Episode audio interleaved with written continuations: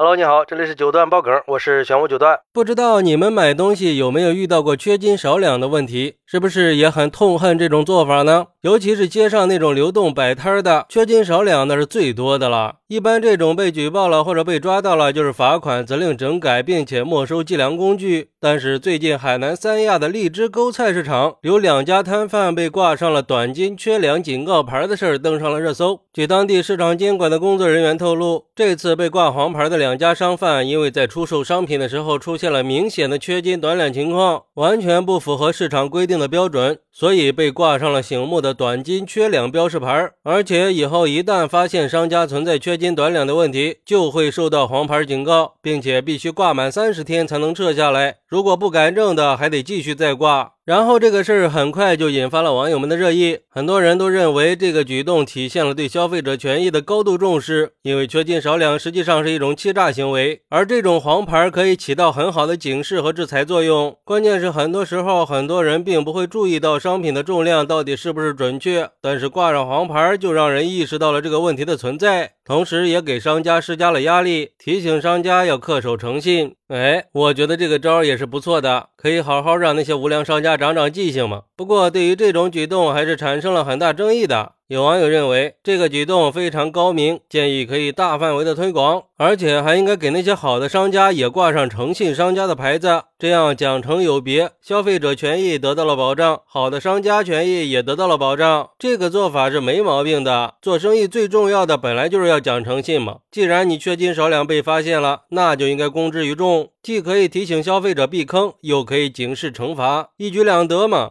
现在各种市场都在不断的转型，市场上也越来越看重质量、看重信用了。想要做好生意，不管是小贩还是大企业，保证质量、重视诚信，那才是长久之道啊！还有网友认为，你以为被挂上黄牌去买东西，他就不敢坑你了吗？实际上并不是的，发现以后他们就保证诚信经营，但是我们作为消费者，不能轻易相信他们的承诺呀。要我说，商家犯了错就必须受到更加严厉的惩罚，罚他个一两百万，我就不信他记不住。这才应该是保障市场秩序的基本原则，才能真正实现消费者的利益最大化。不过，也有网友认为，出发点是好的，效果可能也很明显，但是不具备合法性。像这种打官司都是要输的，还影响公信力，有权利也不能任性的滥用呀。而对于这个事儿，有律师认为这种行为涉嫌违法。法律规定，这种情况应该以书面或者口头的方式作出警告，而挂黄牌的警告方式不属于书面方式警告，也不属于口头警告，违背了行政法的程序合法性原则。另外，如果说黄牌警告不同于行政处罚法规定的警告处罚，是一种新型的处罚种类的话，那问题就更严重了。因为目前的行政处罚法里并没有设立黄牌警告的行政处罚种类。同时，按照法律规定，地方性法规以及行政规章是无权创设行政处罚种类的。所以，给商家挂上黄牌属于法外设法，严重的破坏了法律的统一性和严肃性。作为律师，我认为，对于类似挂黄牌的简单粗暴却行之有效的行政执法方式，不能只是鼓掌叫好。我们是法治社会，不允许任何法律以外的执法方式存在。但是我觉得吧，我们应该支持这种做法。我觉得我们的社会不应该容忍不良商家的存在，他们用欺诈和虚假宣传这些手段给消费者带来了很大的损失。而这种对不良商家的有效处罚，也传递出了一个信号，那就是打击不良商家是我们每一个人共同的责任。而且挂黄牌的出发点也确实是为了维护我们消费者的利益和市场公平、诚信经营的秩序啊。当然，如果说确实不合法的话，是不是可以换个形式呢？比如说让商户用。用自愿的方式加入市场经营者发起的一种自律约定，一旦发现了缺斤少两的行为，由市场经营者给不良商家挂上黄牌，让黑心商家不再坑人，顾客买东西可以放心。这样是不是就合理了呢？总的来说，这种做法是值得大面积推广的，因为这确实是一种为了维护市场公平的行为。好，那你认为给缺斤少两的商家挂上警告牌的做法合适吗？快来评论区分享一下吧！我在评论区等你。喜欢我的朋友可以点个订阅、加个关注、送个月票，也欢迎点赞、收藏和评论。我们下期再见，拜拜。